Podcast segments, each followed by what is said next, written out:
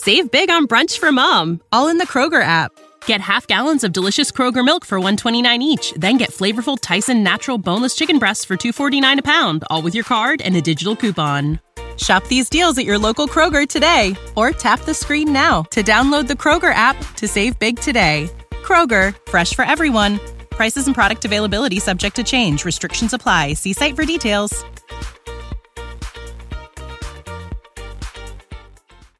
Da sind dann auch endlich die Damenfußballerinnen. Einläuft die deutsche Fußballnationalmannschaft der Frauen.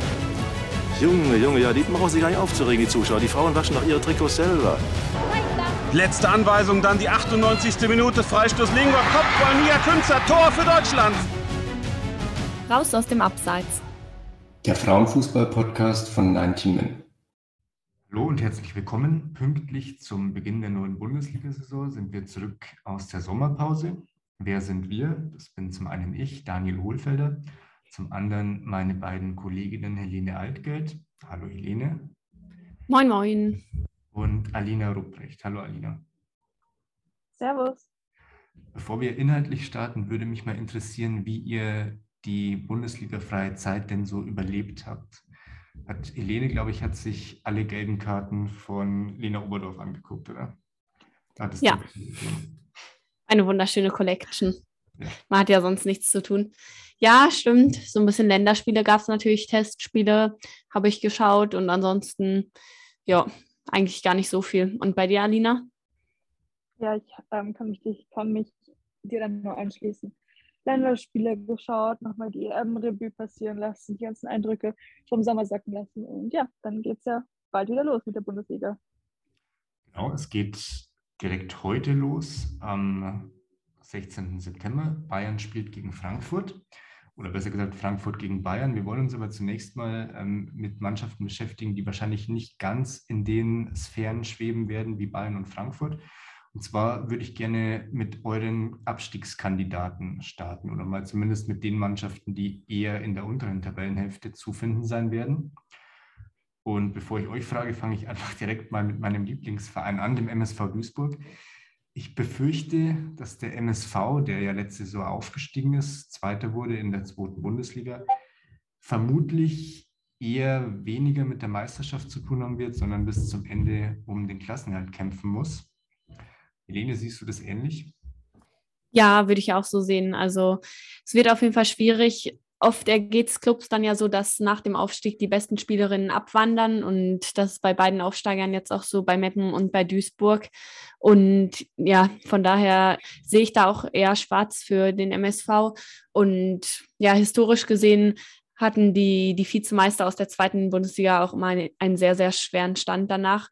Also ich weiß gar nicht seit wie vielen Jahren, aber es ist schon sehr oft so, dass dann mindestens ein Aufsteiger wieder den Gang in die zweite Liga antreten muss und meistens ist dann eben der zweite. Köln konnte sich ja noch zum Beispiel halten, aber ja, ich denke auf jeden Fall, dass es ähm, ja schon ein halbes Wunder braucht, damit Duisburg da wirklich noch den Klassenerhalt schaffen kann vielleicht sogar ein ganzes Wunder. Duisburg hat zum Beispiel mit Selina Wobian, die zum SC Freiburg gewechselt ist, die beste Torschützin verloren. Sie haben jetzt von den Neuzugängen her, ich hoffe, ich lehne mich da nicht zu weit aus dem Fenster und trete niemandem zu nahe, jetzt keine Spielerin geholt, wo ich sagen würde, die ähm, holt jetzt die Kohlen aus dem Feuer. Und zum anderen ist natürlich noch dieser statistische Fakt da, dass die meisten äh, Aufsteigerinnen eben dann sofort wieder absteigen. Vor zwei Jahren war es ja genauso. Da sind auch Meppen und Duisburg aufgestiegen. Damals war Duisburg Meister, Meppen Zweiter, heute umgekehrt. Und die mussten dann leider beide wieder den Gang in die zweite Liga antreten. Das bringt mich so zu meiner grundsätzlichen Frage, Alina, ob du eigentlich die zweite Liga verfolgst und wie du den, den Niveauunterschied zwischen der Bundesliga und der zweiten Bundesliga siehst. Ähm, ich verfolge die zweite Bundesliga noch nicht wahnsinnig aktiv, möchte das aber auf jeden Fall ändern. Habe jetzt auch neulich mal ein Spiel von den FC Bayern, äh, von der zweiten Mannschaft der FC Bayern Frauen angeschaut gegen Frankfurt. Das war schon auf einem sehr, sehr guten Niveau. Und daran, ähm, dass auch immer mehr ähm, ja, Spielerinnen aus den zweiten Mannschaften in die ersten Mannschaften hochgezogen werden oder von der zweiten Mannschaft in die erste Mannschaft eines anderen Vereins wechseln. Daran merkt man ja auch, dass da schon eine gute Grundqualität vorhanden ist, die natürlich ausbaufähig ist. Ich kann mir schon vorstellen, dass der Schritt von der zweiten auf die Erstliga Großes für einige Spielerinnen. Und ähm, ja, natürlich, wenn dann einer, ein Verein wie äh, Duisburg von der zweiten in die erste Liga aufsteigt, dann und man einfach auch sieht, wie viel Geld die großen Vereine in der ersten Bundesliga gerade investieren und was da gerade strukturell alles passiert, dann ist es natürlich schwer, sich vorzustellen, dass dann ein Verein wie Duis Duisburg dauerhaft mithalten kann. Ähm, aber es ist natürlich schade, dass das so ein bisschen, sagen wir mal, Fahrstuhlvereine geworden sind, die in einem Jahr hochgehen, im anderen Jahr wieder absteigen. Also das ist schon sehr inkonsistent. Ja, zumal Duisburg eigentlich im Frauenfußball ein richtiger Traditionsverein ist, also Männerfußball auch, aber im Frauenfußball gibt es auch eine Tradition, was Erfolge angeht. Männerfußball eher weniger. ähm, aber in den letzten, in den letzten Jahren ging es eben bei den Männern bergab. Man hatte weniger Geld. Dementsprechend hat man auch dann weniger Geld in die Frauenmannschaft reingesteckt. Ja, und dann ist eben das passiert, was du gerade gesagt hast, Alina. Man ist so ein bisschen zu einer Fahrstuhlmannschaft geworden, abgestiegen, dann mal wieder aufgestiegen, sofort wieder abgestiegen. Ja, und ich glaube, wir sind uns alle einig, ähm, wenn dieses Jahr kein halbes Wunder, ich sage ein ganzes Wunder passiert, dann wird Duisburg relativ sicher wieder absteigen, oder? Ja, ja, ich denke schon. Also letztes Mal war es dann ja auch relativ klar der Abstieg. Ich glaube, sie hatten irgendwie sieben Punkte oder so geholt. Also ich finde, man merkt schon sehr krass den Klassenunterschied und ich denke auch in manchen anderen Ländern ist es ein bisschen weniger, dieser Unterschied. Also in England zum Beispiel würde ich schon sagen, dass die Championship da so ein bisschen näher dran ist an dem Level, was da eben in der ersten Liga auch gespielt wird. Ja, und es ist einfach so, dass in der zweiten Bundesliga, du hast ja schon gesagt, Alina, eben auch die Strukturen, die Professionalität da noch lange nicht so gegeben sind wie in der Bundesliga, auch wenn es in der Bundesliga auch noch sehr viel Luft nach oben gibt. Also ich denke, da muss man wirklich auch mal ansetzen und viel mehr ein Auge drauf haben. Ja, sollte es Duisburg doch schaffen, in der Liga zu bleiben, dann könnte das eventuell an den Toren von Dörte Hoppius liegen, die vom SC Sand zu Duisburg gewechselt ist. Das ist jetzt die, die einzige Spielerin, die letztes Jahr in der Frauenbundesliga, also bei einem Bundesligisten Stammspielerin war und zu Duisburg gewechselt ist. Ähm, Dörte Hoppius ist eine Stürmerin, ähm, kann mit Sicherheit nicht schaden, äh, wenn man die beste Torschützin verliert, dann eine Stürmerin zu verpflichten. Ansonsten, was mir bei den Neuzugängen äh, noch aufgefallen ist, Duisburg hat Sarah Freutl reaktiviert. Sarah Freutl war ähm, jahrelang für die SGS Essen aktiv in der Bundesliga, hat aber seit drei Jahren äh, nicht mehr gespielt. Also sie hat ihre Karriere vor drei Jahren beendet, ist aber jetzt wieder reaktiviert worden. Ich bin mal sehr gespannt, ob sie sich sofort wieder an das Niveau anpassen kann und ob sie vielleicht mit ihrer Erfahrung der Mannschaft ein bisschen weiterhelfen kann. Wir gehen weiter zum zweiten Aufsteiger. Wir haben schon angesprochen zum SV Meppen. Helene, du glaubst, Meppen wird es auch ziemlich schwer haben, ist aber trotzdem eine Mannschaft, die, der du größere Chancen einräumst als Duisburg. Warum denn? Mm, ich hatte zumindest ein paar Mal reingeschaut in die zweite Bundesliga, wenn, wenn auch nicht jedes Spiel natürlich gesehen, aber da hat es mir schon ganz gut gefallen, was sie teilweise gespielt haben. Aber das Problem ist jetzt natürlich auch, dass ähm, auch hier ein Umbruch da ist, auch auf der Trainerposition. Der Trainer ist freiwillig gegangen. Jetzt haben sie die ehemalige Co-Trainerin von Twente Enschede, Karin Bakuis, verpflichtet. Aber dann gibt es eben auch nochmal so eine neue Spielidee und das braucht einfach Zeit, bis man sich da gewöhnt hat. Und außerdem könnten sie im Sturm auch ein kleines Problemchen haben, weil die drei besten Torjägerinnen jetzt nicht verfügbar sind. Ähm, eine ist nämlich gewechselt, Alexandra Emmerling zu Leverkusen. Eine andere, ähm, Agnieszka Witschko, ich glaube, ich habe den Namen jetzt nicht ganz richtig ausgesprochen, aber ähm, sie ist auf jeden Fall auch gegangen. Ich glaube, ihr Verein steht noch nicht fest. Und dann hat sich auch noch Isabella Jaron das Kreuzband gerissen. Also erst hatte man kein Glück und dann kam auch noch Pech dazu, wird man so sagen. Ja, da ist es auf jeden Fall dann ein bisschen schwierig. Und ich bin mal gespannt, ob das dann vielleicht so ein bisschen sich als Problem erweisen wird, auch diese Chancenverwertung. Ich bin auch sehr gespannt. Sie haben zwar drei neue Stürmerinnen verpflichtet. Kann, können wir mal kurz nennen, welche drei das sind. Das ist zum einen äh, Saru Abasaba.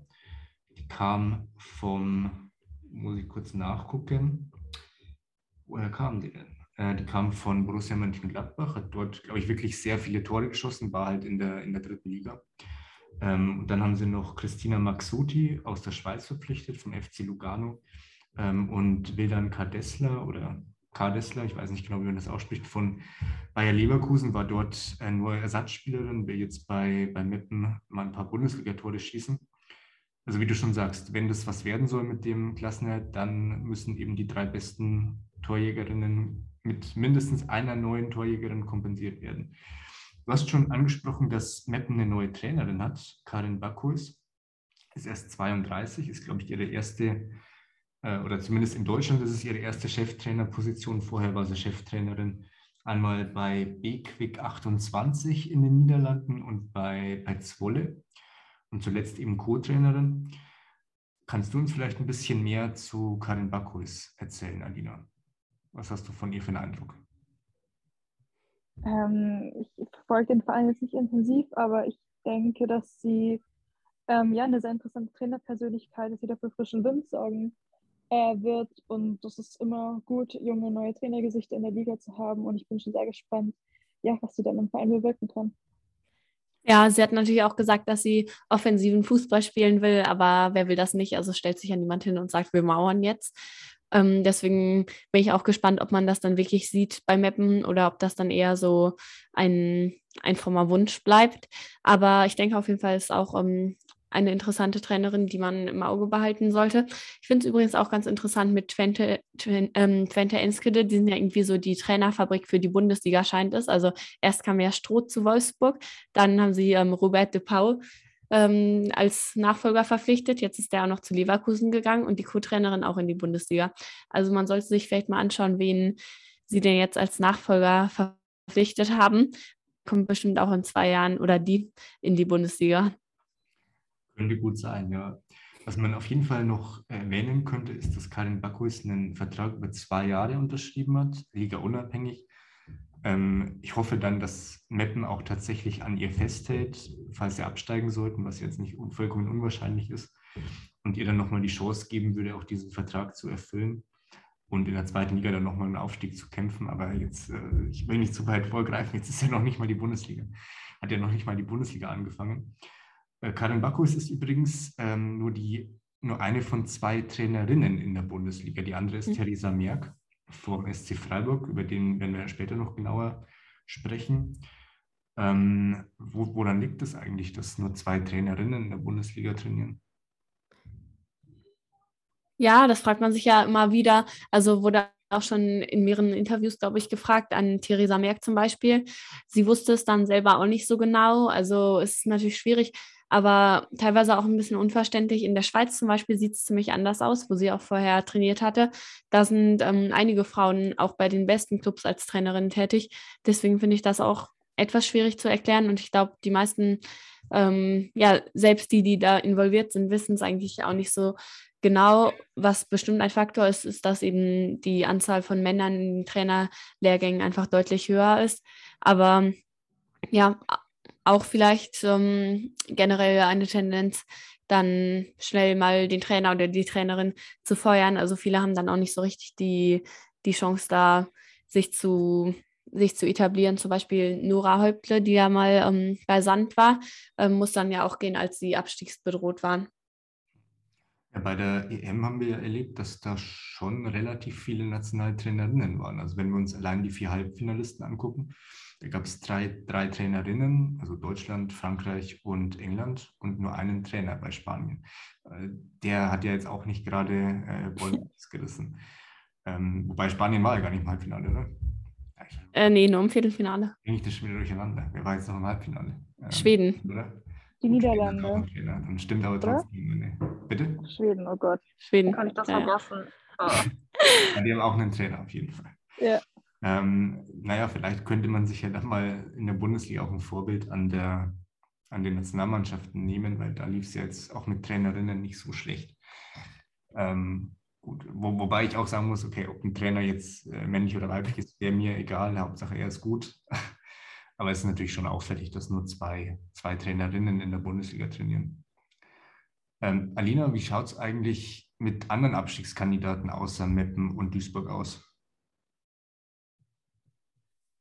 Hast ähm, du einen auf Lager? Ja, es ist, ich habe irgendwie das Gefühl, dass dieses Jahr schon, also diese Saison schon mehrere Kandidaten sind, nicht nur so die zwei obligatorischen dann vielleicht gerade aufgestiegen sind oder so. Ähm, Helene, da kannst du bestimmt mehr dazu sagen, aber Turbine Potsdam wird es auch sicher schwer haben, um ja die Klasse zu halten. Mit diesem ganzen Exodus, den sie diesen Sommer erlebt haben. Und ja, den ganzen Neuverpflichtungen, ähm, natürlich, das ganz viel an Qualität verloren gegangen. Und das, was jetzt an Qualität da ist, an Spielerinnen, muss ja auch erstmal zusammenfinden. Und auch noch mit dem neuen Trainer. Also das ist ja der, also das ist ja der Umbruch schlechthin. Und ähm, ja, ich, weiß, ich befürchte einfach, dass es da Turbine Potsdam an Zeit fehlen wird, um dieses, um die Saison wirklich noch die Klasse halten zu können. Ja, mal sehen. Also, dass sie die Klasse halten, das kann ich mir schon vorstellen. Aber ich denke auch, dass es ein schwieriger Beginn sein könnte. Also, sie hatten ja jetzt auch im Pokal schon gespielt, hatten da gegen Viktoria Berlin auch erst im Elfmeterschießen gewonnen, was natürlich auch nicht der beste Eindruck ist. Und ja, ich denke, das ist auch natürlich normal, dass man da Zeit braucht, aber die hat man dann eben nicht in jeder Situation. Ja, und ich denke, da geht es ja auch darum, auf jeden Fall die Ruhe zu, zu bewahren und nicht nach fünf Spieltagen, weil man vielleicht eher am Ende der Tabelle steht, dann den Trainer zu feuern oder so. Aber ja, ich denke, dass sie keine einfache Saison haben werden, aber ja, am Ende vermutlich dann so im, im Bereich Mittelfeld, vielleicht nicht unbedingt das solide Mittelfeld, so Platz fünf oder Platz vier kann ich mir jetzt eher nicht vorstellen, aber unteres Mittelfeld. unteres Mittelfeld. Kannst du uns vielleicht nochmal in Erinnerung rufen, welche Spielerinnen gegangen sind bei Potsdam und welche Neuzugänge die Turbine verpflichtet hat? Ja, also an ach, die Liste ist natürlich viel zu lang, da kann ich jetzt gar nicht alle aufzählen, aber es sind äh, neun Stammspielerinnen gegangen im Sommer, also wirklich wahnsinnige Anzahl. Ähm, die prominentesten sind da vielleicht Selina Cerci, ähm, die, die ja auf dem besten Weg war, da die Top-Torjägerin der Bundesliga zu werden und die sich dann aber das Kreuzband gerissen hat.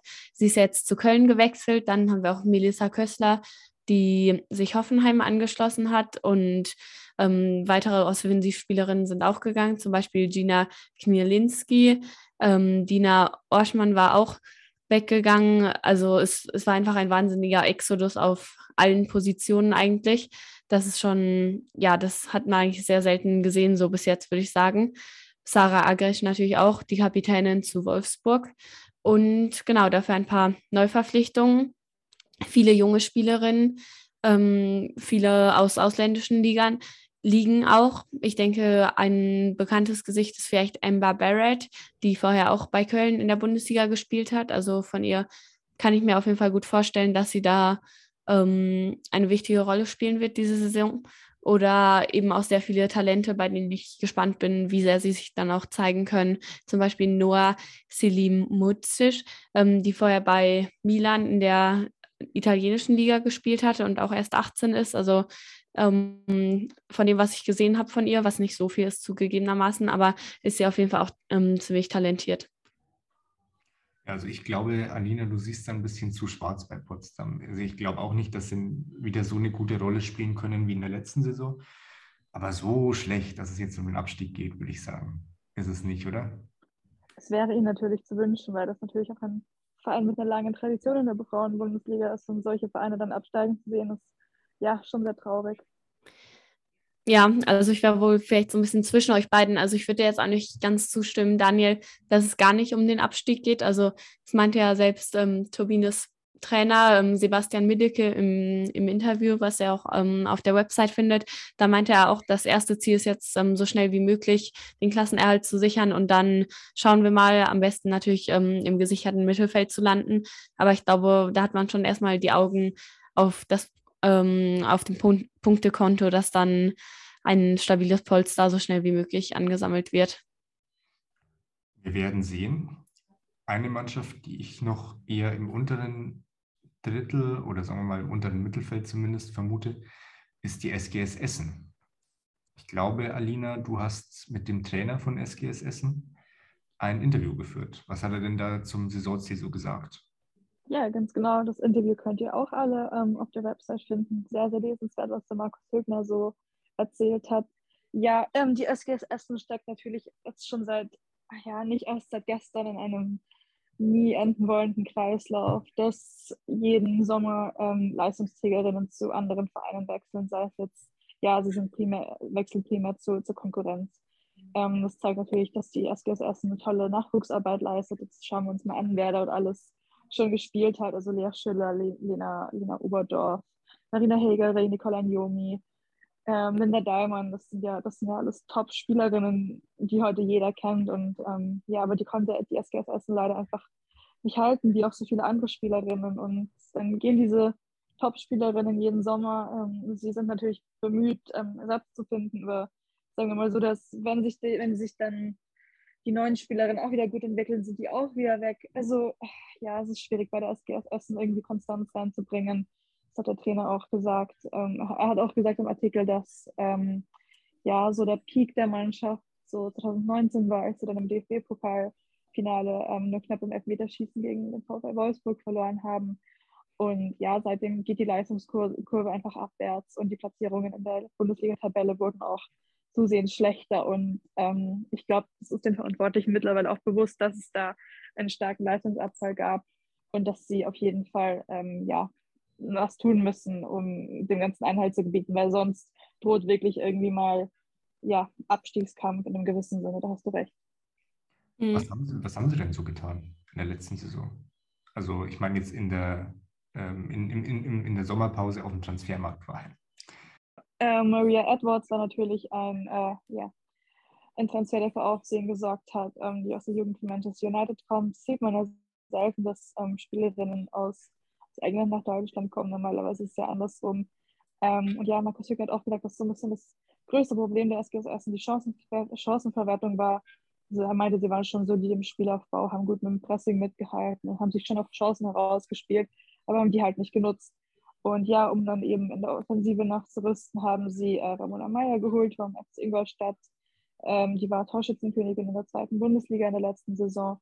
Ich glaube, sie hat in 22 Spielen 25 Tore geschossen und mhm. ähm, das ist klar, dass sie dann bei der SGS Essen auch davon ähm, profitieren wollen. Ähm, ja, sie haben auch ähm, zwei junge Spielerinnen aus der Zeitmannschaft hochgezogen.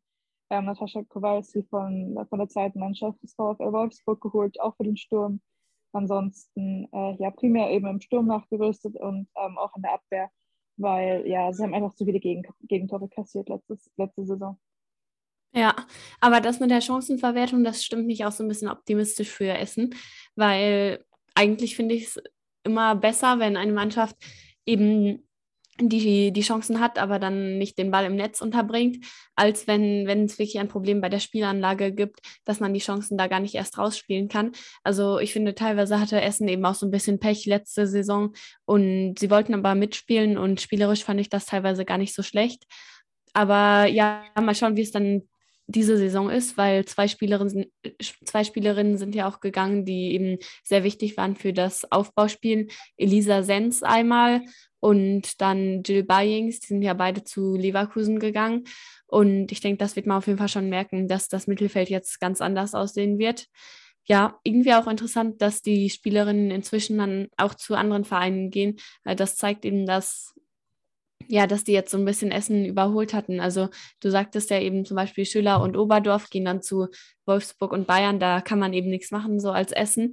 Aber inzwischen gehen eben auch Spielerinnen zu Frankfurt und Leverkusen, was dann eben nochmal so eine andere Kategorie ist. Und ja, darin zeigt sich eben auch, dass diese Vereine jetzt deutlich professioneller auch geworden sind und vermutlich auch mehr bezahlen können als die SGS und sie deswegen jetzt auch überholt haben in der Tabelle ja, deswegen bin ich gespannt auf die Entwicklung in den nächsten Jahren. Aber wir, wir haben da jetzt zum Beispiel auch noch Vereine wie RB Leipzig, auch noch in der zweiten Liga. Und ich denke, es werden immer mehr nachkommen, eben, die, die da mehr Finanzkraft haben. Deswegen wird es schon perspektivisch auf jeden Fall eine große Aufgabe. Aber ich würde es mir wünschen, wenn, wenn solche Vereine wie Potsdam und Essen auch der Liga erhalten bleiben, weil sie auch einfach eine tolle Fankultur haben, finde ich. Und ja, es ist schon, es macht irgendwie auch so ein bisschen die Liga aus.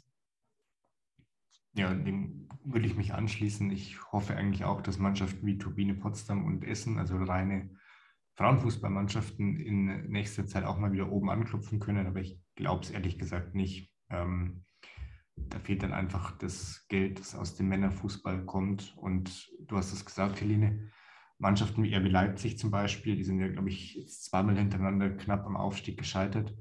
rücken nach. RB Leipzig ist jetzt ähm, nicht gerade bekannt dafür, ähm, besonders finanzschwach zu sein. Und dann gibt es natürlich immer mehr Bundesligisten äh, oder sagen wir mal Traditionsvereine, Schalke zum Beispiel, Stuttgart auch, ähm, Hertha auch. Im Grunde kann man alle nennen, Mainz, die jetzt auch langsam anfangen, Frauenmannschaften zu etablieren und die werden natürlich in den nächsten Jahren auch versuchen wollen, in die erste Liga aufzusteigen. Es wird sehr schwer für Essen oder für Potsdam leider. Eine andere Sache, die du angesprochen hast, Helene, ist die eigentlich gute Spielanlage bei Essen, die dazu geführt hat, dass die SGS durchaus immer wieder ganz gute und vor allem viele Chancen hatte, dass es am Ende vielleicht ein bisschen an der Chancenverwertung lag, dass die letztes Jahr so lange hinten drin standen. Bei einem anderen Verein, der letztes Jahr auch lange ähm, im Abstiegskampf war, sah das ein bisschen anders aus. Der hatte eher weniger Chancen und hat fast keine Tore geschossen. Äh, ich glaube, du weißt, von, von wem ich spreche, von Werder Bremen. Ja, Werder Bremen war dann natürlich so ein bisschen der Gegenentwurf, würde ich mal so sagen. Also auf jeden Fall die Meisterin der Effizienz. Also ich finde es schon sehr erstaunlich, wenn man mit neun Toren den Klassenerhalt ähm, schaffen kann. Ist auf jeden Fall bemerkenswert. Ich glaube, jeder Sieg war dann auch ein 1-0-Sieg. Dann ja, dann damit war es eben möglich, trotz der wenigen Tore dann doch noch die Punkte zu holen. Und daran sieht man dann eben auch schon, was die Qualitäten und Schwächen von Bremen waren. Also schon sehr gute Defensivarbeit in einigen Spielen. Zum Beispiel gegen Wolfsburg hatten sie ja auch einmal nur 2 zu 0 verloren und da waren die Tore auch eher spät gefallen. Also da hatten sie wirklich lange Zeit Wolfsburg auch wirklich ein bisschen zur Verzweiflung gebracht und generell sehr viel gelaufen auf jeden Fall, viel geackert, wie man so sagt. Aber ja, vorne war es dann natürlich eine andere Sache. Also da war es schon sehr schwierig, aus dem Mittelfeld raus eben Chancen zu kreieren, auch mehr als den langen Ball eben, sondern wirklich mal über mehrere Stationen, vier, fünf, sechs Pässe nach vorne zu spielen und dann irgendwie sich Chancen rauszuarbeiten. Und ja, wir werden sehen, ob das dann diese, diese Saison anders aussieht. Die Stürmerinnen hingen da teilweise eben so ein bisschen in der Luft und da konnten sie dann eigentlich auch gar nicht so viel dafür. Also alle Stürmerinnen zusammen haben nur ein Tor geschossen. Das ist natürlich so ein bisschen, ja, könnte man meinen, sie hätten in ihrem Job einfach versagt, aber es, kamen auch, es kamen auch einfach sehr wenige Bälle zu ihnen. Und ja, deswegen haben sie sich jetzt eher im Mittelfeld verstärkt. Zum Beispiel mit Saskia Matthäus von der Eintracht Frankfurt. Und ja, damit soll es dann eben ein bisschen konstruktiver, ein bisschen besser nach vorne gehen neun Tore in 22 Spielen und dann nicht absteigen, das ist eine Frechheit. Ich finde, das ist eine Frechheit. Naja, mal schauen, vielleicht schießen sie dieses Jahr dann zehn Tore, dann werden sie wahrscheinlich, äh, kommen sie in die Champions League. Ähm, aber also mich wundert es schon sehr, dass sie keine Angreiferinnen verpflichtet haben. Klar, Helene, du hast, du hast recht. Ähm, wenn, wenn aus dem Mittelfeld keine Chancen kreiert werden, wenn von der Spielanlage her grundsätzlich eher weniger Chancen kreiert werden, dann ist es halt auch schwierig, als Stürmerin dann Tore zu schießen. Aber es, glaube ich, hätte jetzt nicht unbedingt geschadet, äh, vielleicht auch mal im, im Sturm neue Spielerinnen zu holen. Na gut, wir werden es sehen.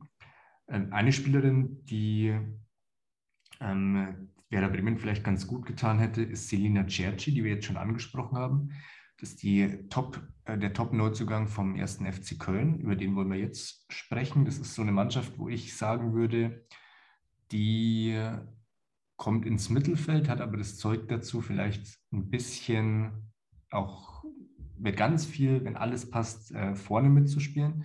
Wir werden dann später noch genauer darüber reden, was ich damit meine. Ähm, Köln ist letztes Jahr Achter geworden, vorher aufgestiegen und haben dann relativ souverän den Klassenhalt geschafft und haben jetzt im Sommer einen kleinen Umbruch vollzogen, besser gesagt einen großen Umbruch. Also sie haben insgesamt ähm, glaube ich, das, die, die, das Durchschnittsalter ist von, von 27 auf 22 Jahre runtergegangen. Ähm, die, die Kapitänin hat ihre Karriere beendet. Ähm, Peggy Kutznick ist es. Dann haben sie außerdem mit Amber Barrett, die eben zu Turbine Potsdam gegangen ist, eine Spielerin verloren, die war jetzt keine absolute Stammspielerin, aber war schon, glaube ich, hat die Hälfte der Spiele von Anfang an gemacht, so ungefähr. Ähm, ja, und sie haben mit ähm, Rachel Renast oder mit weiß nicht, ob man, ob man ihren Vornamen Rachel oder Rachel ausspricht, wahrscheinlich eher Rachel, ähm, eine, eine, Innenverteidigerin verloren, die auch, glaube ich, 21 Spiele von 22 gemacht hat. Und was die Neuzugänge angeht, haben sie eben sehr viele junge Spielerinnen geholt. Zum, einmal, zum einen Selina Cerci, das war eine riesen Überraschung, dass die zu Köln gegangen ist. Hat natürlich damit zu tun, dass sie sich bei Turbinen das Kreuzband gerissen hat und jetzt wahrscheinlich erst in der Rückrunde wieder zur Verfügung steht. Zumindest hat sie das selbst angekündigt, dass sie in der Rückrunde wieder auf dem Platz stehen will. Ja, und ansonsten hat sich Köln ähm, zum Beispiel mit Lotta Cordes verstärkt, das ist eine Nachwuchsspielerin von Wolfsburg mit Andrea Gavric aus der zweiten Mannschaft von Bayern. Könnt jetzt, ich könnte jetzt alle jungen Spielerinnen aufzählen. Ich mache mal nur die, die wichtigsten noch. Selina Degen von Hoffenheim, Jasmin Pahl im Tor von, vom SC Sand. Ähm, ja, dann vielleicht noch Lena Übach könnte man nennen von Turbine Potsdam. Verena Zawistowska von Bayern, die war letztes Jahr schon ausgeliehen, ist jetzt nochmal ausgeliehen. Die einzige wirklich erfahrene Spielerin, die Köln geholt hat, ist Sarah Puntigam von Montpellier. Sarah Puntigam haben wir jetzt auch bei der EM für Österreich gesehen. Und ich persönlich bin mit dieser Transferperiode bei Köln sehr zufrieden, muss ich sagen. Ich glaube, Köln hat da einen richtig guten Job gemacht. Die werden sich auf jeden Fall in der Bundesliga etablieren können. Will mir da jemand widersprechen? Also ich nicht. Also ich stimme da auf jeden Fall zu. Das ist ein sehr vielversprechendes, spannendes, interessantes Projekt, äh, ja, wo man einfach gespannt ist zu sehen, in welche, welche Richtung das geht. Ähm, es war, denke ich, auf jeden Fall notwendig, diesen Umbruch jetzt ähm, herbeizuführen, diesen Sommer. Und es zeigt auch, dass der Verein sehr, sehr große Ambitionen hat. Aber es ist auch irgendwie schön, dass die Töne aus Köln, sage ich mal, relativ ruhig sind, dass man da jetzt nichts überhasten will, dass man jetzt nicht ankündigt, dass man dann dieses Jahr schon Champions League, nächstes, nächstes Jahr schon Champions League spielen möchte oder so, sondern dass man dem Ganzen einfach auch Zeit geben möchte. Und du hast ja mit der Köln-Spielerin dieses eine tolle Interview gemacht. Und was sie da erzählt hat, ähm, ja, dass die da die gleichen Trainingsbedingungen wie das Männerteam haben und so. Also das klingt schon wirklich sehr, sehr vielversprechend. Also ähm, es kann ja eigentlich nur gut gehen. Wollen wir es hoffen. Die Köln-Spielerin heißt äh, Ali Gurov. Genau. Ähm, ist ein Eigengewächs spielt eigentlich schon ähm, immer beim FC. Ich glaube, sie hat vorher bei Fortuna Köln gespielt, aber ich hoffe, ich sage jetzt nichts Falsches. Jedenfalls spielt sie schon seit ihrer Jugend beim FC. Ähm, die ist mir letztes Jahr vor allem in den letzten, im letzten Drittel der Saison aufgefallen, auf rechts außen. Da hat sie dann einige Vorlagen gegeben. Ein Tor ist ihr nicht gelungen. Aber das ist auf jeden Fall, das ist genauso eine Spielerin, ähm, wegen der ich glaube, dass Köln eine ganz gute Rolle spielen kann, weil sie ist erst 21 oder 22, jetzt sage ich es vielleicht auch wieder falsch gesagt. Jedenfalls ist sie noch sehr jung. Und das ist eben eine Spielerin, der ich zutraue im nächsten Jahr, sie spielt jetzt dann das zweite Jahr in der Bundesliga, nochmal einen richtig großen Entwicklungsschritt zu machen.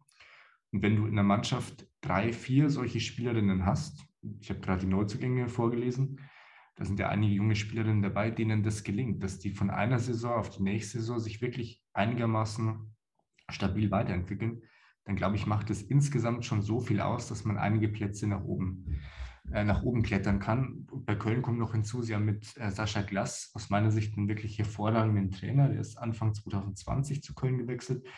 Da, damals waren sie noch in der Bundesliga, dann sie waren relativ äh, abgeschlagen. Er hat es dann beinahe noch geschafft, den Klassenerhalt zu schaffen. Dann ist er im nächsten Jahr relativ souverän aufgestiegen und jetzt im letzten Jahr hat er es eben geschafft, die Mannschaft relativ souverän mit relativ, meine ich, sehr souverän in der Klasse zu halten. Hat seinen Vertrag dann auch verlängert, also nicht letztes Jahr, sondern vorher schon bis 2025. Ja, und es sieht eben bei Köln wirklich alles danach aus, als könnten die sich zu einem ernstzunehmenden und vor allem äh, einem, einem Bundesligisten mausern, der die Bundesliga dann auch attraktiver macht. Allein schon wegen den Fans, aber auch wegen der Mannschaft, wegen der Spielweise. Also mich begeistert, mich begeistern die ein bisschen, muss ich sagen. Ja, ich fand es war auf jeden Fall auch schon sehr, sehr gut anzuschauen, teilweise letzte Saison. Also da hat man das Aufsteigersein gar nicht angemerkt. Ich würde dir da auf jeden Fall auch zustimmen mit Sascha Glas. Ich finde auch, der hat sehr gute Arbeit schon geleistet. Ja, ich bin dann mal gespannt, wie es vorne auch so aussieht. Ähm, ich finde, teilweise konnten sie da auch noch so ein bisschen mehr Kreativität gebrauchen und teilweise auch noch ein bisschen mehr Kaltschnäuzigkeit. Also sie haben da ja zum Beispiel Mandy Islacker, ähm, die ja ein sehr großer Name ist, aber auch nicht mehr auf dem gleichen Niveau spielt als ähm, wie damals, als sie Torschützenkönigin sogar geworden ist in der Bundesliga. Aber deswegen wird es auf jeden Fall sehr wichtig sein, wann dann Cerci wiederkommt. Und das ist natürlich wirklich ein, ein Hammer-Transfer. Also es waren ja die großen Namen so kursiert, eher als, als sie bekannt gegeben hat, dass sie Potsdam verlässt, eher so ja eben die Top-Clubs der Liga. Und dass, dass sich dann Köln auch die Dienste einer solchen Spielerin sichern konnte, das zeugt auf jeden Fall schon davon, dass sie, dass sie ein sehr gutes Projekt haben. Und ich finde es ja sehr wichtig, dass man jetzt bei mehreren Vereinen das sieht, eben, dass sie so ein Projekt haben, auch bei Leverkusen, die auch sehr gute Transfers hatten, auch bei Freiburg, die jetzt auch im Dreisamstadion spielen, ja. Ich wollte Leverkusen. Leverkusen ist auch eine Mannschaft, von der ich sagen würde, die werden im Mittelfeld landen. Leverkusen war letztes Jahr ähm, ach, siebter, siebter, oder? Ich glaube schon. Jedenfalls einen, siebter, Platz, ja. jedenfalls einen Platz vor Köln. Ist übrigens auch das Saisonziel von äh, Ali Gudorf auf jeden Fall vor, vor Leverkusen kommen. Ähm, ähm, Leverkusen hat, genau wie du sagst, würde ich auch sagen, gute Neuzugänge. Sie hatten jetzt nicht so einen großen Umbruch wie Köln, aber sie haben sich zum einen mit Alexandra Emmerling verstärkt vom SV Meppen. Das hatten wir vorher angesprochen. Alexandra Emmerling hat letztes Jahr bei Meppen die meisten Tore geschossen. Ist mit Sicherheit nicht schlecht, wenn man so eine Spielerin dann verpflichten kann. Sie haben Elisa Sens verpflichtet von SGS Essen. Die wurde jetzt auch zur neuen Kapitänin ernannt. Also hat sich wahrscheinlich gleich in der Vorbereitung zu einer Führungsspielerin entwickelt. Ähm, Jill Byings von Essen hat man auch angesprochen. Sie haben auch Selina Ostermeier von Essen verpflichtet. Also wenn man einmal schon bei, in Essen ist, dann nimmt man gleich drei Spielerinnen mit, so nach dem Motto. Ähm, und sie haben von Manchester United Ivana Ferreira Fuso ausgeliehen. Das ist auch eine Stürmerin. Bin ich auch mal gespannt, ob die in der Bundesliga ihre Tore machen kann. Und vor allem hat Leverkusen, auch was, was die Abgänge angeht, jetzt klar, sie haben zum Beispiel mit Irina Pando eine Spielerin verloren, die zum erweiterten Stammpersonal gezählt hat. Mit Dora Zeller haben sie eine Spielerin verloren, die auch öfter in der Startelf stand. Aber ansonsten würde ich sagen, ist die Mannschaft relativ, ähm, ist es mehr oder weniger noch dieselbe Mannschaft wie vorher. Jessica Wich hat noch ihre Karriere beendet. Ähm, aber ich, ich glaube, dass Leverkusen eine Mannschaft hat, die erstens zusammengeblieben ist und zweitens auf jeden Fall noch mal einen Schritt nach vorne machen kann. Wichtig wird dabei natürlich sein, wie der neue Trainer Robert de Pau sich auf die Mannschaft einstellt oder die Mannschaft weiterentwickeln kann. Robert de Pau, das haben wir auch schon gerade angesprochen, sie, der kommt ähm, von Twente Enskede, war dort Cheftrainer. Karin Backholz, die jetzt zu Meppen gewechselt ist, war Co-Trainerin. Die wurden letztes Jahr Meister mit Twente. Kein schlechtes Bewerbungsschreiben. Was ich ein bisschen, mh, hm, ja, wie soll ich das ausdrücken? Wo ich ein ungutes Gefühl habe, ist, dass ähm, Achim Pfeifel, der Vorgänger von Robert de Pau, der war vorher drei Jahre lang Cheftrainer bei Leverkusen, dass der jetzt sportlicher Leiter geworden ist. Ist diese Position ist neu geschaffen worden. Ich würde schon sagen, dass das immer wieder für Konflikt sorgen kann, wenn der sportliche Leiter der Vorgänger des Trainers war, dass da vielleicht irgendwelche Kompeten irgendwelches Kompetenzgerangel gibt oder äh, wenn es sportlich nicht läuft, dass es dann wieder Rufe gibt, den alten Trainer zu installieren ich finde, das hätte man besser lösen können. Aber ansonsten sehe ich bei Leverkusen, ich sehe da eigentlich eine relativ entspannte Saison, in der man fast nur gewinnen kann. Ja, denke ich auch. Also ja, nach unten müssen sich auf jeden Fall gar keine Sorgen machen, denke ich. Und die Favoriten zu ärgern, das traue ich ihnen auf jeden Fall zu. Also das war jetzt in der letzten Saison teilweise so, aber ich kann mir auch vorstellen, dass dann mal wirklich ähm, ein Sieg vielleicht ähm, gegen eins der Top-Teams drin wäre. Also ja, ich finde die Neuzugänge wirklich sehr gut. Jill Byings macht immer sehr gute Hereingaben, hat mir sehr gut gefallen für Essen und Elisa Sens auch. Also von, von der bin ich auch ein großer Fan. Tommy Stroth auch. Heute war ich bei, bei einer Pressekonferenz, ähm, einer digitalen mit ihm und er meinte auch, dass ihr Abgang auf jeden Fall sehr schmerzen wird für Essen, ähm, die ja die ersten Gegnerinnen sind von Wolfsburg jetzt in der Bundesliga, weil sie eben die Taktgeberin der Mannschaft war und da ja, da sehr viel Strukturstabilität auch eingebracht hat ins Mittelfeld. Und ich denke, das kann Leverkusen ganz gut gebrauchen. Was hältst ja, du von Leverkusen? Bitte? Was hältst du von Leverkusen? Ja, einiges. Sieht auf jeden Fall auch sehr vielversprechend aus und ich bin mir sicher, dass Leverkusen zum Stolperstein für die großen oder sagen wir mal die größeren Vereine ähm, werden kann, avancieren kann und dass die da auf jeden Fall ähm, durchaus den Punkte abknöpfen können. Und ähm, ist ja auch das, was wir sehen wollen: unterhaltsamere Spiele, offenere Spiele. Und ja, wer weiß, also ich könnte mir auch vorstellen, wenn sich Leverkusen jetzt dauerhaft auch ähm, stabilisiert, die Neuzugänge gut integriert, Und ähm, ja, dass sie dann, was spricht denn dann dagegen, dass sie dann auch um den dritten Platz mitspielen? Vielleicht nicht unbedingt diese Saison, aber nächste, übernächste, wer weiß. Ich denke nichts dagegen, würde ich sagen. ja, Ähm, nicht viel auf jeden Fall. Dann, wir, wir haben jetzt die Abstiegskandidaten besprochen. Dann haben wir uns Mannschaften angeguckt, von denen wir glauben, dass die so im Mittelfeld landen werden.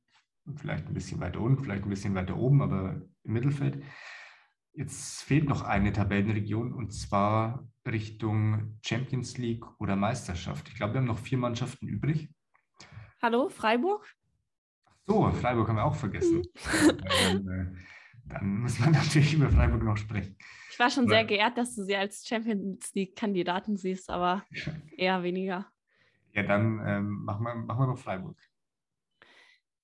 Ja, Freiburg ist ja auch so ein Team, ähm, das sich eigentlich ganz gut zusammenhalten konnte diesen Sommer. Also es gab nur zwei Abgänge, meine ich, und die ähm, von denen schmerzte einer ziemlich. Erileta Mimiti ist nämlich zu Hoffenheim gewechselt. Das tut schon weh, weil sie sehr viele Impulse im Offensivspiel gegeben hat, viel gedribbelt hat, ähm, sich da viel getraut hat. Aber ansonsten sind auch ein paar ähm, Neuzugänge gekommen, wie zum Beispiel Selina Vobian von Duisburg. Wir hatten es ja schon gesagt oder auch ähm, Chiara Bu Busiane ähm, von Sand, die ich auch immer sehr, sehr gut fand, sehr quirlig. Also ich denke, da kommt jetzt noch so ein bisschen individuelle Qualität auch im Angriff dazu.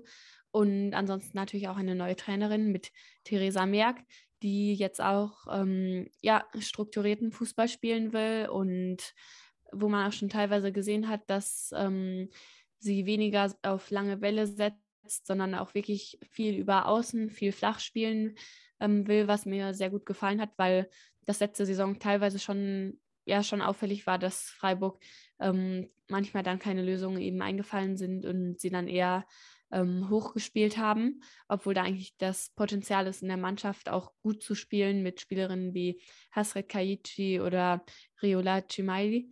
Insofern, ja, denke ich, dass auf jeden Fall die spielerische Entwicklung jetzt erstmal im Vordergrund stehen wird. Das hat auch Theresa Merck selber gesagt im Interview. Und ich denke auch, dass es ähnlich wie bei Leverkusen eine relativ entspannte Saison werden sollte. Was spricht denn eigentlich dagegen, dass Freiburg tatsächlich so Richtung dritter Platz landet?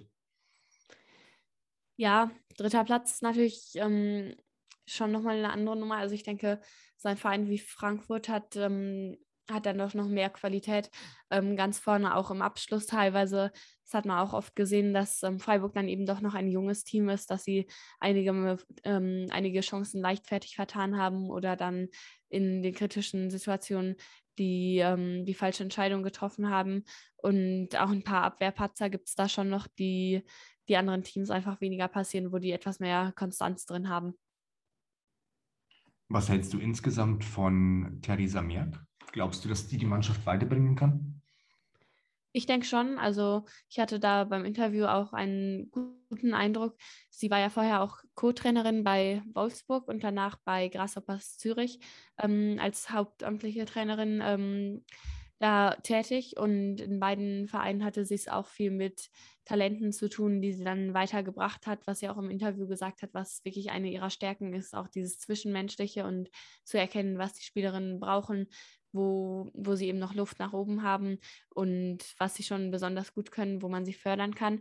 Ich denke, das ist auf jeden Fall eine Qualität, die bei Freiburg wichtig sein kann. Und von daher, ja, habe ich ein relativ gutes Gefühl bei dieser Verpflichtung.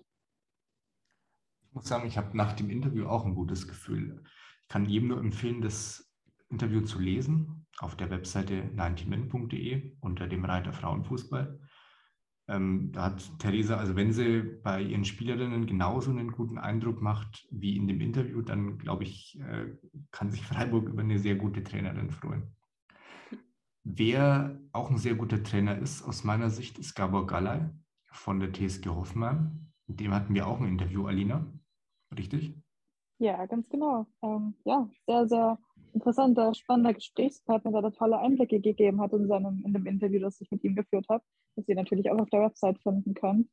Ähm, ja, ähm, passend zu dem entspannten Vibe, äh, entspannten Vibe, den wir jetzt hier mittlerweile im Podcast haben, hat auch Gabagala sehr entspannt gewirkt, was ähm, ja, seine TSG anbelangt, die dann ähm, äh, ja, in die Saison startet demnächst. Ähm, und ja, ähm, die waren auch ähm, sehr, ja, mehr oder weniger, ja, sie waren jetzt nicht super aktiv am Transfermarkt, aber ähm, hatten natürlich auch einige ähm, Abgänge ähm, auszugleichen. Äh, ja, Jule Brand zum Beispiel, der prominenteste Abgang. Ähm, es wird natürlich schwer sein, sie zu ersetzen. Ähm, es sind auch einige Stammkräfte gewechselt, zum Beispiel Selina Degen, die zum ersten FC Köln gegangen ist, Michaela Specht, die es zu Real Sociedad verschlagen hat. Und ähm, ja, dafür sehr, versprechend, sehr vielversprechende Neuzugänge. Ähm, eben Mimeti, die wir schon vom FC Freiburg gerade angesprochen hatten. Ähm, Melissa Kössler von Turbine Potsdam. Dann noch eine sehr spannende Mittelfeldspielerin, die auch so ein bisschen, ja, ihr Köln jetzt schon bei der EM gezeigt hat, Julia Hickelsberger-Füller, ähm, die aus St. Pölten kommt und dann noch zwei neue Spielerinnen aus der zweiten Mannschaft geholt. Also ich würde sagen, der Kader von der TSG Hoffenheim ist schon sehr, sehr gut aufgestellt. Das hat ähm, Gabriel Galler auch betont, dass er da jetzt mehr Qualität und Breite sieht, was ihm auch ja, in den letzten Spielzeiten, in der letzten Spielzeit ein bisschen gefehlt hat. Und ähm, ja, sie haben alles, also er hat sehr optimistisch gewirkt, ähm, was dann auch den Kampf um den dritten Platz, ähm, ja, was den, Kampf, was den Kampf um den dritten Platz anbelangt hat. Und traut es seinem Team auch auf jeden Fall zu, ähm, Bayern oder Wolfsburg mal über 90 Minuten zu schlagen.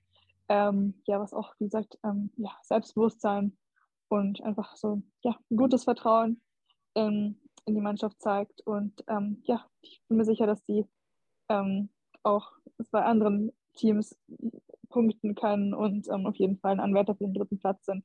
Und sie wollen natürlich auch die Champions League-Qualifikation, äh, beziehungsweise die ähm, Qualifikation für die Playoffs, für die Gruppenphase, ja, die sie jetzt dieses Jahr nicht haben, auch sicher nachholen.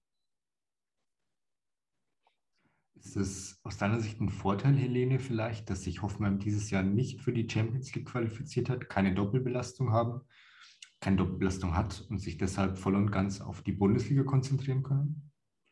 Ja, weiß man natürlich nie so genau, aber ich würde jetzt auch nicht sagen, dass es ein Nachteil ist für Frankfurt, weil bei, deren, bei denen war ja die Champions League-Reise jetzt auch schon sehr schnell vorbei. Also kann man jetzt auch nicht von einer ernsthaften Doppel- bzw. Dreifachbelastung während der Saison reden. Aber ja, Galay meinte ja auch in dem Interview von Alina, dass ähm, diese sehr intensive Vorrunde, wo sie auch zum Beispiel Arsenal mit 4 zu 1 geschlagen hatten, sogar in der Champions League und sehr couragierte Leistungen auch gezeigt hatten teilweise, ähm, dass die schon viele Körner eben dann ähm, genommen hat und dass deswegen die Rückrunde auch so ein bisschen schwierig war. Und ich finde, das hat man so ein bisschen gesehen, dass sie da so ein bisschen ausgelaugt wirk wirkten teilweise. Und ja, Galley ist ja auch einer, der, der wirklich ähm, gerne von hinten rausspielen will und auch ähm, ja auch seinem Team wirklich ähm, schönen und schönen Ballbesitz Fußball ähm, ein, beigebracht hat. Und deswegen schaue ich auch immer Hoffenheim ganz gerne zu. Allerdings kann es dann eben auch so ein bisschen dazu führen, dass so das Tempo und der letzte Punch ähm, ein bisschen verloren gehen, wenn eben, wenn man immer nur den Ball hat, dass, ähm, dass es dann auch so ein bisschen vorhersehbar sein kann. Und deswegen denke ich, dass sie da einen, einen ganz guten Job gehabt, gemacht haben auf dem Transfermarkt, ähm, Transfermarkt mit ähm, Köstler, Hickelsberger, Füller und Mimiti, alles sehr ähm, ja, dynamische Spielerinnen. Und ich denke, das wird ihnen gut tun. Kann ich nur zustimmen. Ich finde es auch gut, dass du mal das Ballbesitzspiel von Hoffenheim angesprochen hast, beziehungsweise den Ansatz, dass man eigentlich alles spielerisch lösen will, den Ball nicht einfach nur nach vorne dreschen will. Ähm, ich, ich, bekomme zwar manchmal einen Herzinfarkt, wenn Martina Tufekovic jetzt zum fünften Mal ins Dribbling geht, aber ähm, ich, ich, glaube schon, dass das insgesamt eine der Mannschaften ist, die den attraktivsten Fußball spielen und vielleicht wird, wird er ja dieses Jahr belohnt, der Fußball, mit dem dritten Platz. Wobei ich da eigentlich was dagegen habe, denn es gibt ja noch einen anderen Verein, der so ein bisschen Favorit auf dem dritten Platz ist, und zwar Eintracht Frankfurt. Zur Eintracht wollen wir jetzt kommen. Wir haben leider ja die Champions League-Qualifikation nicht geschafft, also beziehungsweise die Qualifikation für die Playoffs. Und dann hätten sie die Playoffs noch gewinnen müssen. Dann wären sie in der Gruppenphase dabei gewesen. Äh, sehr unglücklich verloren gegen Ajax Amsterdam in einem Spiel in der zweiten Halbzeit auf ein Tor und trotzdem macht Ajax dann in der Nachspielzeit mit einem Fallrückzieher noch das 2 zu 1. Das war sehr ärgerlich, aber kann es natürlich auch positiv sehen. Jetzt haben sie eben diese Doppelbelastung nicht. Frankfurt hat nahezu keine Spielerin verloren, außer Merle Froms, die zu, zu Wolfsburg gewechselt ist. Dafür haben sie mit Stina Johannes eine Torhüterin geholt, die bei der SGS Essen schon angedeutet hat, dass sie wirklich großes Talent hat. Die hat jetzt zuletzt in Japan gespielt, war leider verletzt in der Saisonvorbereitung und ist auch in der Champions League deshalb nicht zum Einsatz gekommen. Ja, aber ansonsten hat Frankfurt keinen, keinen nennenswerten Abgang zu verzeichnen. Der Trainer mit Nico Anautis ist auch schon seit Jahren im Verein, ist sehr beliebt, ist auf jeden Fall bisher ein Erfolgstrainer. Ja, und ich kann mir gut vorstellen, dass Frankfurt diesen dritten Platz wiederholen kann und vielleicht, wenn alles perfekt läuft, vielleicht sogar auf Rang 2 oder auf, vielleicht sogar auf Rang 1, man muss ja träumen dürfen, auf Rang 1 schielen darf. Also zumindest hat Lara Praschnika, die, mit der wir vor kurzem ein Interview führen durften, das gestern auch online gegangen ist oder heute, äh, schon ganz klar gesagt, sie wollen in die Champions League wiederkommen. Das heißt, sie wollen Dritter werden. Glaubt ihr, dass Frankfurt diesen dritten Platz wiederholen kann? Oder hätte man da vielleicht auf dem Transfermarkt, so wie das Hoffenheim gemacht hat, ein bisschen mehr tun müssen? Alina. Hm, bevor wir zum Transfermarkt kommen, noch eine Frage mal in die Runde. Ähm, wie schätzt du denn Sina Johannes ein? ähm, weil man hat ja jetzt, wie gesagt, verletzungsbedingt nicht viel von ihr gesehen. Und natürlich hat sie da große Fußstapfen auszufüllen. Merle Holmes ist ja zum VfL Wolfsburg gegangen. Ähm, könnt ihr diese vielleicht ein bisschen einschätzen? Also aus meiner Sicht ist sie deutlich schwächer als Merle Froms. Und wenn ich ehrlich sein soll, ich hätte mir gewünscht, dass Frankfurt eine erfahrenere Torhüterin verpflichtet. Ja, das führt uns dann wieder zum Transfermarkt. Ähm, natürlich wäre da ein bisschen mehr Erfahrung im Tor sinnvoll gewesen. Ähm, ja, es ist natürlich sehr, sehr tragisch, wie diese kurze Champions League Phase Frankfurt geändert hat. Man hätte es ihnen, man hätte es ihnen wirklich sehr gegönnt.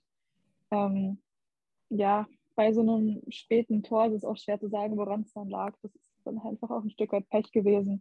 Ähm, aber es ist ja auch ein sehr, sehr junges Team. Also da hätte auch nicht nur im Tor, sondern auch auf anderen Positionen würden ihnen sicher ähm, erfahrenere Spielerinnen noch weiterhelfen, vielleicht auch jemand im Mittelfeld.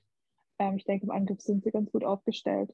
Ähm, aber ich könnte mir vorstellen, dass sie da vielleicht im, im Winter-Transferfenster was machen. Hm, ich weiß nicht, also eigentlich finde ich es immer einen ganz guten Ansatz, auf junge Spielerinnen auch zu setzen. Also ja, ähm, eigentlich finde ich es ganz gut, dass sie, dass sie das ähm, auch so ein bisschen gewagt haben. Und das war ja auch immer so ein bisschen Eintrachtsansatz und dass sich dann auch so ein bisschen treu bleiben, finde ich gut. Ähm, ich finde Stina Johannes eigentlich ähm, ganz gut, aber sie ist natürlich keine Merle Froms. Also da müssen wir jetzt nicht drüber diskutieren, ob sie ähm, jetzt ähm, auch für das nächste Fenster in die Nationalmannschaft berufen wird. Ich denke vermutlich nicht. Aber ich glaube auch, sie hat schon Potenzial und kann sich da noch weiterentwickeln. Ähm, sie hat schon ein paar sehr gute Paraden gezeigt von dem, was ich von ihr gesehen habe. Und ja, also ich denke jetzt nicht, dass sie eine schlechte, schlechte Wahl war. Nee, würde ich, würde ich auch nicht sagen, dass sie jetzt eine ganz schlechte Wahl war. Ich weiß leider nicht, wie sie sich in Japan so geschlagen hat. Da liegen uns ja keine, keine Bilder vor. Aber ja, also ich meine, wenn man schon sehr lange weiß, dass Merle Frums den Verein verlässt, dann hätte man, gerade wenn man ja keine anderen Neuzugänge hat, vielleicht schon eine Torhüterin verpflichten können. Niki Ivra zum Beispiel, ähm, ja, die, die eben dann vielleicht auf Anhieb ein bisschen, ein bisschen mehr Qualität mitbringt als Stina Johannes. Aber während ich das sage, glaube ich, äh, denkt sich Stina Johannes, dass sie es uns zeigen wird oder zumindest mir. Und vielleicht sorgt sie ja in der nächsten Saison für eine Überraschung und dann äh, müssen oder muss ich wieder mal zugestehen, dass ich keine Ahnung habe. So wie bei Alexandra Popp bei der äh, EM. Ähm, andere Frage, ähm, was haltet ihr denn eigentlich von Nico Arnautis als Trainer? Ach, schwierige Frage. Bei ihm bin ich aber so ein bisschen zwiegespalten, muss ich sagen. Also ja, ich ja, ich finde es schwierig, ähm, weil die Eintracht eben gegen kleinere Vereine wie jetzt zum Beispiel Bremen, wo sie ja letztes, letzte Saison 0 zu 1 wieder verloren haben, einfach immer noch nicht diese richtige Konstanz hat, diese, diese Souveränität von einem Top-Team. Ähm, also mir ist das da oft noch so ein bisschen zu, zu bieder, dass es dann ihnen ein bisschen schwierig fällt, das Spiel auch wirklich selber zu machen. Und oft können sie Lücken sehr gut ausnutzen die Spiele gegen Bayern zum Beispiel waren ja alle sehr interessant ähm, anzusehen, wo sie dann wirklich auch sehr gut die Schwächen ausgenutzt haben und mit ihrer Schnelligkeit da ähm, ja auch wirklich Bayern sehr wehgetan haben. Aber eben dann, ja, dann alleine das Spiel zu machen, zu zwingenden Chancen zu kommen und dir dann auch immer zu verwerten, da habe ich jetzt so ein bisschen Fortschritt gesehen schon, aber ich finde, da geht immer noch so ein bisschen mehr. Und ich denke, es ist auch einfach schon eine Mannschaft mit sehr, sehr guten Spielerinnen. Deswegen weiß ich nie, wie viel davon jetzt wirklich individuelle Qualität ist und wie viel ähm, Nico Arnautis zuzuschreiben ist.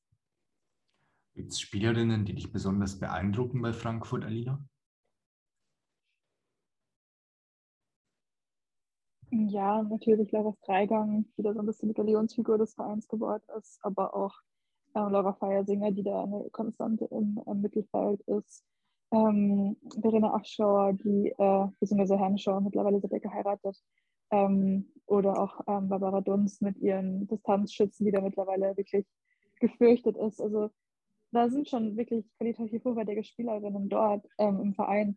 Und nachdem jetzt die Champions League, äh, ja, da, nachdem da jetzt leider nichts draus geworden ist, hoffe ich auch, dass die, dass sie die Spielerinnen halten können glaube, in der Hinsicht ähm, fällt und äh, steht vieles ähm, ja, mit dem Saisonabschluss. Ähm, ja, da, da, reden wir dann sicher nächstes Jahr im Mai nochmal drüber. Äh, aber es wäre schon wirklich schade, wenn Frankfurt solche tollen Spielerinnen verlieren würde. Auf jeden Fall. Äh, falls Frankfurt nicht Dritter wird, dann gibt es ja, glaube ich, noch zwei Top-Vereine, die vielleicht ein Auge auf die ein oder andere Spielerin geworfen haben. Fangen wir doch mal an mit dem FC Bayern, Alina. Glaubst du, dass Bayern dieses Jahr vielleicht ein bisschen besser abschneidet als letztes Jahr? Also ein bisschen besser heißt, äh, ob sie Meister werden? Ja, ich, es ist schwierig. Wolfsburg hat ja auch nochmal personell aufgerüstet, hat auch einige Spielerinnen vom, vom FC Bayern verpflichtet. Ähm, Bayern jetzt natürlich mit dem neuen Trainer Alexander Strauß, der jetzt auch eine neue Formation anstrebt, entweder das 3-5-2 oder 3-4-3, auf jeden Fall mit der Dreierkette, was natürlich eine Umstellung ist ähm, sein Vorgänger Jens Scheuer hat immer mit der Viererkette gespielt. Und ähm, ja, sie haben auch immer in, in, den Interviews, die jetzt auf der Website vom FC Bayern veröffentlicht wurden, wurde immer wieder betont, dass das Team jetzt ja auch nochmal Zeit braucht, sich zusammenfinden will. Und ähm, all das, und da wirkt Wolfsburg dann einfach so ein bisschen wie die eingespieltere Einheit. Ähm, aber andererseits Bayern hat auch zum Beispiel mit Georgia Stanway einen wirklich, wirklich tollen Transfer gelandet diesen Sommer. Also das wird auch sicher ähm, einen Unterschied machen, sie im Team zu haben. Ähm, ansonsten hat Bayern natürlich auch auf vielen anderen ähm, Positionen qualitativ hochwertigste Spielerinnen. Also ich kann mir schon vorstellen, dass eine, eine Begegnung von Bayern gegen Wolfsburg vielleicht an einem Unentschieden endet. Aber ob das dann ausreicht, um den Meistertitel Wolfsburg wegzuschnappen, ich bin mir nicht sicher. Wolfsburg wirkt einfach schon wirklich sehr, sehr stark dieses Jahr. Was sagst du dazu, Helene?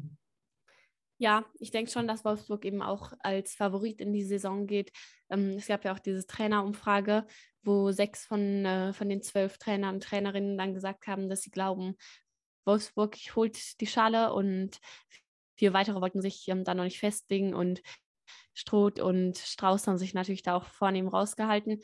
Aber ich denke, das zeigt schon, dass Wolfsburg eben durch diese, diese beeindruckende Leistungssteigerung letzte Saison zum einen und dann auch vor allem durch die ähm, Neuzugänge ja, diese Favoritenrolle nochmal zementiert hat. Das zeigt auch so ein bisschen, wie schnell es gehen kann im Fußball. Also nachdem sie dann nicht die Meisterschaft gewonnen hatten im Jahr davor, hatten ja schon einige von einer Wachablösung gesprochen und dass jetzt eben Bayern wieder als Favorit in die Saison gehe, was ja auch ähm, eigentlich stimmte und ähm, wie, wie lange sich denn Wolfsburg noch halten könne und so. Und dann, ja, dann sah man sich vielleicht erstmal bestätigt, wenn, wenn man das so gesehen hatte, weil Wolfsburg hat ja wirklich einen eher weniger überzeugenden Saisonstart ähm, hingelegt. Also ich mhm. muss gestehen, dass ich da persönlich auch schon wirklich Zweifel hätte, hatte. Ich hätte da an diesem Punkt nie gedacht, dass ähm, sie es dann ins Halbfinale der Champions League schaffen und so. Aber sie haben dann wirklich das, ähm, das Ruder sehr gut rumgerissen, auch durch ein paar ähm, Umstellungen von Stroth, der einfach sehr gut auf die Probleme von seinem Team reagiert hat. Und am Ende waren sie dann schon ein sehr gut eingespieltes Team, was sich jetzt vermutlich auch ähm, in dieser Saison erstmal fortsetzen wird.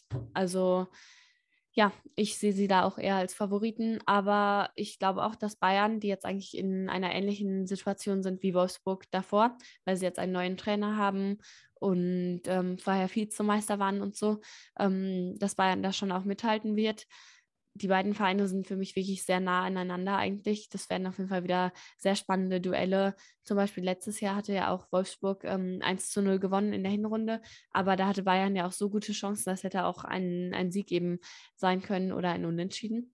Also da könnte es wieder auf, ähm, auf Kleinigkeiten ankommen in, im direkten Vergleich und dann in der Liga generell vielleicht auch so ein bisschen, ob Bayern eben schon von Anfang an eingespielt ist und ob sie dann gegen die kleinere Teams auch federn lassen. Was hältst du denn vom neuen Trainer von Bayern, von Alexander Strauß, Alina? Also er hat jetzt die Formation umgestellt auf Dreierkette. Ansonsten kann man jetzt schon was sagen oder ist es einfach eine, eine Wundertüte? Ähm, also was wir jetzt in der Preseason gesehen haben, sah schon sehr, sehr vielversprechend aus. Ähm, klar, die, die Niederlage gegen Brighton lassen wir jetzt mal weg. Da haben auch viele von den viele der EM-Fahrerinnen noch ähm, gefehlt, die waren dann noch gar nicht beim Team. Aber ähm, also den Sieg über Man United fand ich sehr, sehr ähm, überzeugend.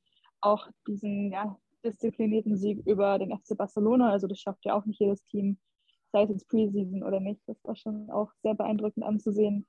Ähm, und ja, auch wieder eine sehr überzeugende Performance jetzt im DFB-Pokal, natürlich gegen Ingolstadt. Ähm, ist natürlich auch nicht äh, Lyon oder so, aber es sah schon sehr, sehr vielversprechend aus. Natürlich braucht das ganze Projekt Zeit, aber ähm, ja, wenn man auch schaut, was äh, Alexander Strauß in Norwegen als Trainer des SK Brann ähm, bewirkt hat, die dann Meister geworden sind mit ihm. Ähm, das ist schon, denke ich, ein sehr, sehr guter äh, ja, Trainertransfer gewesen. Und ähm, ja, er will ja auch einen sehr aktiven, offensiven Fußball spielen. Ähm, hat auch ein bisschen progressiver gewirkt als, als zuletzt Jens Scheuer. Also das, glaube ich, passt gut zum Team und ähm, zu den Zielen, die sie erreichen wollen. Und dann auf dem Transfermarkt vielleicht noch ein bisschen mehr machen können? Stichwort Innenverteidigung zum Beispiel. Ja, das habe ich schon oft gesagt, dass ich mir da mindestens noch zwei Verteidigerinnen äh, gewünscht hätte. Jetzt auch, ähm, ist jetzt nicht Innenverteidigung, aber Hannah Glas ist ja jetzt auch leider schwer verletzt und fällt jetzt bis auf weiteres aus. Ähm, also, und mit Karina Wendinger, die jetzt mit, natürlich eine sehr, die ist ja natürlich eine, eine sehr erfahrene Spielerin, aber die jetzt eben verliehen wurde an AS Roma. Also ähm, da fehlt es ein bisschen an Tiefe und ähm, da, glaube ich, hat dann Wolfsburg auch wieder die Nase vorne, weil die einfach einen viel breiter aufgestellteren Kader haben als ähm, Bayern, würde ich jetzt mal sagen, gerade auch wenn man sich die, äh, die Verteidigung anschaut. Marina Hegerding ist natürlich ein sehr, sehr schmerzlicher Verlust gewesen. Ähm, das hat sich jetzt erst während der EM herauskristallisiert, davor war sie ja sehr, sehr oft äh, verletzt und hat kaum gespielt für Bayern. Aber wenn sie da war, dann war sie die absolute Abwehrstütze, Abwehrchefin und Van Dam hat sie ein tolles, sie ein tolles Turnier gespielt für Deutschland, absolut beeindruckend. Und dass sie jetzt beim, ja, dass sie dann jetzt mit, ja, mit Wolfsburg zur direkten Konkurrenz gewechselt ist, das ist natürlich nicht schön. Und so jemand, sie ist natürlich auch jemand, der schwer zu setzen ist. Ähm, Tanara ist natürlich ähm, eine tolle Verte ähm, Verpflichtung gewesen für die Innenverteidigung. Die junge Brasilianerin, die jetzt diesen Sommer zum FC Bayern dazugestoßen ist, aber in den ersten Wochen hat man das auch gemerkt, die ist relativ verletzungsanfällig. Und gerade auch deswegen, ja, wäre es einfach wichtig gewesen, für die Innenverteidigung auf jeden Fall noch jemanden zu holen. Wie gesagt, ein, zwei Verteidigerinnen mehr, das wäre schon toll gewesen. Aber schauen wir mal, was da noch, äh, ja, wer da noch im Winter zum Verein stößt. Ja, wir können ja hoffen, dass Saki Kumagai, die im letzten Sommer kam aus Lyon und aus meiner Sicht nicht so ganz überzeugt hat, dass die vielleicht in der Saison die Erwartungen erfüllen kann und dann ist es quasi ein Neuzugang. Und vielleicht ist auch mit dieser, mit dieser Dreierkette ist es dann vielleicht auch einfacher, vielleicht eine fehlende individuelle Qualität dann über, eine, äh, über taktische Maßnahmen zu kompensieren. Und wir wollen ja auch nicht so tun, als wäre jetzt die, die individuelle Qualität äh, so schlecht. Also Vigo Stotti ist eine Top-Verteidigerin, würde ich sagen. Aber klar, im Vergleich zu Wolfsburg fehlt es einerseits an der Spitze. Also Wolfsburg war letztes Jahr sowohl was die individuelle Qualität angeht, besser mit, mit Katrin Hendrich und mit Dominik Janssen, als eben auch in der Breite. Also allein wenn ich sehe, dass, dass Wolfsburg mit äh, Sarah Agresch, die Kapitänin von, von Turbine Potsdam, verpflichtet hat, äh, die wahrscheinlich äh, auf der Bank sitzen wird oder steht zumindest eine Wahrscheinlichkeit, dass er auf der Bank sitzt. Dann hätte man sich bei Bayern natürlich auch mindestens mal noch eine neue Spielerin in der Abwehr gewünscht. Und ich persönlich hätte mir auch noch eine neue Torhüterin gewünscht. Mal gucken, wann Laura Benkert da wieder zurückkommt. Ähm, aber in der letzten Saison hatte ich jetzt nicht den Eindruck, dass Janina Leit sich eine Torhüterin ist, mit der man unbedingt Meister werden kann. Oder sehe ich das zu pessimistisch, Lene? Ja, ich weiß nicht. Also Benkert, ich weiß jetzt auch nicht genau, wann sie zurückkommt, aber man kann dann natürlich auch nur hoffen, dass sie, dass sie dann auch fit bleibt. Und ja, aber so ganz langfristig, ähm, ja, hätte vielleicht nicht geschadet, aber es ist jetzt auch nicht die größte Baustelle, würde ich sagen. Innenverteidigung hat mich auch so ein bisschen gewundert. Aber ja, ich fand ähm, Tainara schon sehr gut in den Spielen, wo ich sie gesehen habe aber trotzdem eben in der Breite, wie du schon gesagt hast, da ist Wolfsburg nochmal eine Nummer besser aufgestellt, auch wenn man das eben auch im Sturm sieht. Also das finde ich wirklich beeindruckend, dass man da Pajor hat und Pop und Wasmut und Jonsdott hier und Tut und weitere. Also das ist wirklich ähm, schon die Qual der Wahl für Stroth. Stichwort Alexandra Popp. Die hat ja letztes Jahr nach ihrem Comeback, sie hat im, im März oder April, glaube ich, ihr Comeback gegeben, bei Wolfsburg im Mittelfeld gespielt. Teilweise sogar im defensiven Mittelfeld, jedenfalls maximal im zentralen Mittelfeld. Ich glaube, gegen Arsenal auch mal kurz auf dem linken Flügel. Aber sie hat eben nicht im Sturmzentrum gespielt. Jetzt war sie bei der EM im Sturmzentrum. Das lief äh, nicht ganz so schlecht, würde ich mal sagen. Ist sie denn jetzt bei Wolfsburg auch im Sturmzentrum eingeplant? Mm, also darüber hat Tommy Stroh tatsächlich, tatsächlich auch geredet heute bei der Pressekonferenz. Und er hat gesagt, dass ähm, er sich noch nicht festlegen will und das eigentlich auch als Vorteil sieht, dass sie da eben mehrere Optionen haben mit Paya und Pop. Also ähm, er meinte, es kommt auf den Gegner an, aber es kann gut sein, dass sie mit einer Spitze spielen oder eben beiden oder dass beide auf dem Platz spielen und dann eine als Zehnerin spielt oder als Sechserin. Ich würde das also so interpretieren, dass ähm, die Rolle nicht ganz fest ist für Pop. Ich sehe jetzt äh, eher Pop dann als Pajor im defensiven Mittelfeld, aber wer weiß. Ähm, genau, dass sie dann eben, je nachdem, wer der Gegner ist und wer spielt, ganz vorne spielt oder eher im Mittelfeld wieder. Und was machen wir auf den Außenbahnen? Da haben wir ja Jons dort hier, wir haben äh, Svenja, Svenja Huth, wir haben Tabea Wasmut, also aus Tabea Basmus können natürlich auch auf der neuen spielen, aber dann haben wir halt wieder das Problem mit Payo und mit Pop. Da müsste ja dann eine von diesen drei auf der Bank sitzen. Das kann ich mir auch nicht vorstellen. Dann müssen wir irgendwie mit zwölf Spielern spielen. Das wäre aber sehr unfair. Also dann.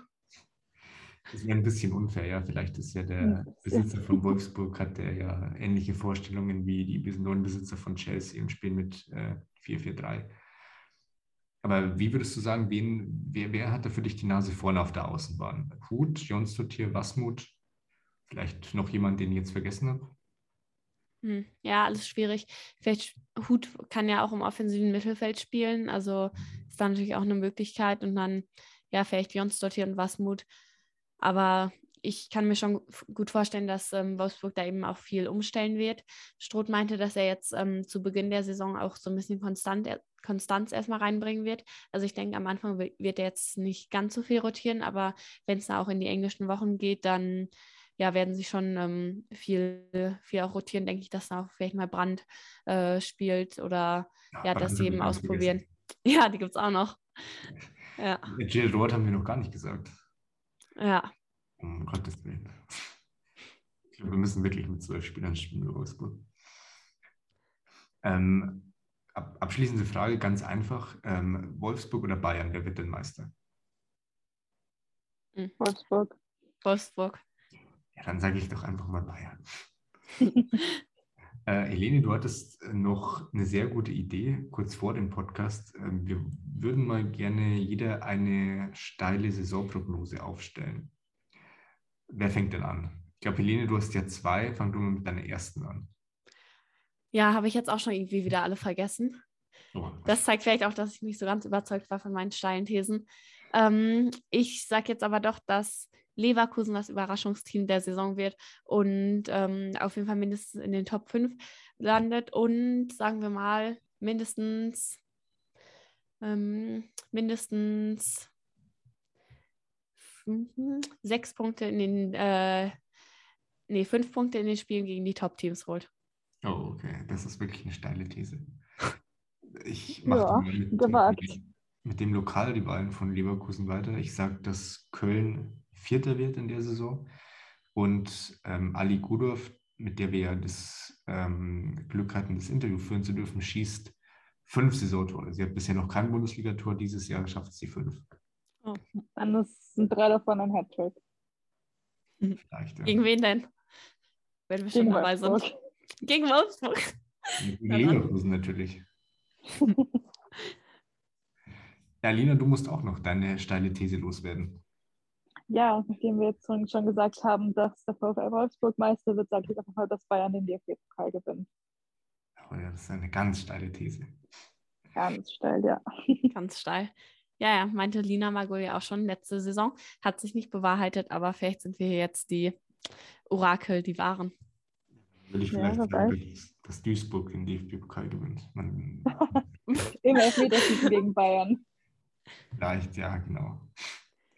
Gut, dann haben wir die zwölf Bundesligisten durch. Heute Abend geht es dann los. Frankfurt gegen Bayern. Und ich sage gleich mal, dass, verdammt, jetzt habe ich ja gesagt, dass Bayern Meister wird. Kann ich, kann ich jetzt sagen, dass Frankfurt das Spiel gewinnt? Ähm, Doch, kannst du schon. Nee, ich sag mal, ich sag mal 2 zu 2 geht's aus. Ach, das wollte ich auch tippen. Also ich glaube, also ich kann mir auch gut vorstellen, dass Frankfurt nicht verliert. Heimstärke ist ja auch so ein Thema bei denen und dann noch gerade im großen Stadion. Ich denke, da geht auf jeden Fall was. Ja, auf jeden Fall. Es wurden ja jetzt auch schon über 17.000 äh, Tickets verkauft. Also Frankfurt wird auf jeden Fall äh, auf die Unterstützung seines Heimpublikums zählen können. Ich glaube aber trotzdem, dass Bayern gewinnt. Aber ich glaube, es wird auf jeden Fall ein sehr, sehr umkämpftes Spiel. Man sollte ja auch mal an die letzten Begegnungen der beiden Teams denken. Aber ich denke, dass es 3 zu 2 für Bayern ausgeht. Gut, dann. Viele Tore sind auf jeden Fall garantiert. Also letzte Saison war es ja 4-2, 4-2 und 3-2, glaube ich, die Spiele. Mhm. Genau, ja. Ja, dann wissen wir auf jeden Fall schon mal, was wir am Anfang der nächsten Podcast-Folge tun müssen. Da müssen wir uns mal angucken, wer Recht hatte und wer Unrecht hatte. Ich bin schon gespannt. Ich bin auch gespannt. Wir würden uns freuen, wenn unsere Zuschauer beim nächsten Mal wieder einschalten. Und bis dahin wünsche ich allen einen schönen ersten Bundesligaspieltag. Das wünsche ich euch auch. Ganz viel Spaß. Ja, bis demnächst. Tschüss. Save big on brunch for mom, all in the Kroger app. Get half gallons of delicious Kroger milk for 129 each, then get flavorful Tyson natural boneless chicken breasts for 249 a pound, all with your card and a digital coupon. Shop these deals at your local Kroger today or tap the screen now to download the Kroger app to save big today. Kroger, fresh for everyone. Prices and product availability subject to change. Restrictions apply. See site for details.